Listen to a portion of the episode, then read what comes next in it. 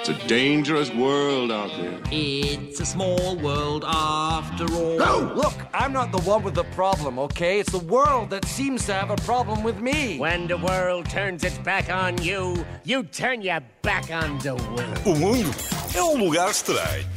Siga. Cada um com o seu feitio, sempre ouvi dizer, mas na verdade há feitios e há feitios. Também sempre ouvi dizer cada um no seu quadrado. Sim, há do, há do cada um no seu quadrado. Lá por cada um tem o seu feitio, não quer dizer que esteja tudo bem, especialmente quando convivemos com pessoas que, com o seu feitio, acabam por se tornar numa chata. Sabes o que é que tu pareces? Aquela Quem? pessoa. Tu queres diz- dizer uma coisa? Anda ali à roda. Andas à roda. Anda à roda Não, porque não, queres quer. dizer nomes. Porque eu sou, imagina, eu, há um último rissol na travessa, eu não quero lá ir. de- Eu primeiro faço assim. Apagas a luz. Faço um reconhecimento do local, vejo se há interesse por parte de terceiros, se não houver ataque. E é de um desses tipos de pessoas que vos queria falar hoje. Eh, como sempre, pelo facto destas pessoas tornarem o mundo um lugar mais estranho, e por outro, porque estas pessoas também tornam o planeta num sítio completamente irreal. E que tipo de pessoas são essas? São as pessoas que levam uma vida exagerada. Exagerada não porque cometam excessos, ah, mas sim porque todo o seu discurso é feito de exageros que nem os mais ingênuos acreditam. São aquele tipo de pessoas que dizem assim: Ana Filipa, já não nos vimos há uma eternidade. Ora, todos sabemos que isto é impossível, não é? Pá, Daniel, tu vais à Pois, mão com o todas as se- forças de expressão. Opa, pois se o ser humano dura qualquer coisa ali entre os 65 e os 110 anos, como é que não se via, como é que não se via há uma eternidade? é? 110, estás a mandar muito para cima. Há pessoas que estão quase lá perto, também não quis deixar ninguém de fora, não é? Ainda por mais era preciso que ambos tivessem vivido uma eternidade, portanto não era só um, Exato. tinham que os dois ter vivido uma eternidade. Já tinham não é? vivido essa? Exatamente, mesmo que isso não fosse contabilizado em anos, Ah, a não ser que isto fosse o elenco do- daquela série o- Os Imortais. Outro exemplo muito comum é quando alguém está com muita fome e diz: Ei, estou com tanta fome que é capaz de comer uma vaca inteira. Duvido. Humanamente impossível. Eu, à partida, duvido, não é? Nenhum humano consegue tal feito, pelo menos numa só refeição. Mas mesmo que não houvesse limite de tempo, nunca ninguém seria capaz de comer uma vaca inteira. A não ser que me expliquem quem é que come a pele, os ossos, dentes e os cascos da vaca. Já ouvi dizer que Uhum. na dobrada vai tudo. Certo, mas e os cascos? Ah, os ca... se calhar vai os cascos. No hambúrguer. É pá, não é? Quer Não dizer, sei. as pessoas, as pessoas queixam quando encontram um bocadinho de doce, imaginam um casco. Se calhar não é osso. Pois, se calhar não é, é um bocado o casco.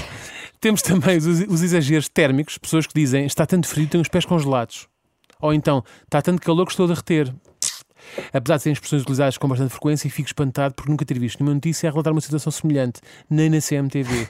Nem sequer um boato de alguém que está a falar connosco e diz-nos: Lembras do meu tio Jorge? Faleceu a semana passada. Não, não, não foi de doença. Derreteu. O que é que tu queres? Ele tinha aquela maneira de ir para a praia, para a praia de Samarra. Acontecia, não é? Houve um dia que eu disse aquilo vai correr mal, tio vai correr mal, tio Jorge. Mas pronto, lá um dia ele derreteu. Era vê-lo. Exatamente. Ali, tipo, depois de mostrar-se na areia. pingar. Depois os miúdos já a brincar com ele na areia. Olha a areia molhada. Não é? Encher baldes para fazer castelos. Uma de... Demasiado gráfico. Uma das minhas expressões favoritas vem daquelas pessoas que estão a ver eh, eh, uma qualquer comida com um aspecto delicioso e dizem: Bem, aquilo tem muito bom aspecto. Até me está a crescer água na boca. Ah, mas isso é verdade. Cresce água na não boca, ta- sim. Não cresce, não cresce. Cresce, não, cresce. cresce. não, Filipa. O que tens na boca é saliva. Oh, a saliva Não feita é? de água, É desculpa. saliva. Quanto muito podes estar a salivar. Se te- Porque repara só, se te crescesse água na boca, ainda corrias o risco de afogar, não E é? assim a crescer, Começava tipo a crescer, onda. e tu ali ficava- começava- Além do mais, estás a dizer essa parvoíce de forma tranquila, não é? Se estivesse a crescer água na boca, quando tentasses falar, cuspias toda, não é? A água tem que ir para algum lado. Não escoa, não há um ralo. Isto é, qualquer engenheiro de vão de escada consegue perceber isto. Não há um ralo, a água não escoa, não é? Tinhas que andar com aqueles tubinhos dos dentistas para aspirar. sempre. Sim, sim. Ou então como nos prédios, né? tens aquela coisa assim de fora eh, que faz o escoamento das águas. Das águas eh, olha ali um da chuva. donut. Sim, sim, exatamente, exatamente. Outro grande exagero que é cometido com grande frequência é, é quando estamos numa troca de argumentos com alguém. Geralmente um filho ou uma cara a metade, e dizemos o seguinte: Eu já te disse um milhão de vezes para não deixar as roupas espalhadas pelo chão. Duvido muito que tenha sido um milhão de vezes, mas também quem é que está a contar, não é? Eu julgava que ninguém, mas aparentemente estas pessoas estão a contabilizar, fazem um risquinho na parede, como, os, os- como É, parede as pessoas cheia de riscos. Exatamente, como as pessoas que estão, que estão presas fazem também para saber quando é que saem da prisão. Ah, Agora, isto pode mostrar um problema bem mais grave do que a roupa espalhada pelo chão, que é a pessoa que diz isto não sabe de facto contar, também pode ser isso. Sim, podia ser eu. Ah. Foram, foram duas, três vezes um milhão, não sei, fossem um milhão, tem mais impacto. Sempre para não é? cima. Sempre para cima, nunca para baixo.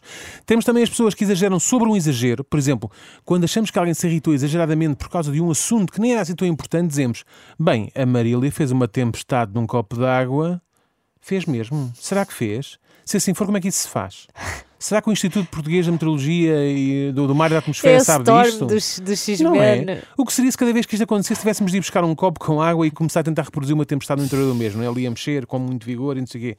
Bem, e se não tivéssemos água por perto, eh, será que isso não contava como um exagero? Se fosse com vigor, Não era com havia- leite. Com vigor com leite, exatamente. Até depois podíamos pôr naquela máquina e botar a espuminha e tudo. Bom, eu acho. Cappuccino. Exatamente, Um exatamente. cappuccino, sim, sim, sim, uma sim. tempestade. Sim, É parecido. e depois escrevíamos de lado Filipe, não é? Como, naqueles, como naquelas casas de, de café muito conhecidas, começam por estar e acabam em Bucks. Bom, acho que me fiz entender, eh, por isso espero que todos nós trabalhamos nesse sentido, para vivemos num mundo mais plausível e com menos exageros sem nexo, uma coisa assim mais terra a terra, não é? É que já estou um bocado farto destes exageros, tão farto que já me saem pelos olhos. Daniel. Ah, desculpa! Dangerous world out there. It's a small world after all. Look, I'm not the one with the problem, okay? It's the world that seems to have a problem with me. When the world turns its back on you, you turn your back on the world. O mundo é um lugar estranho.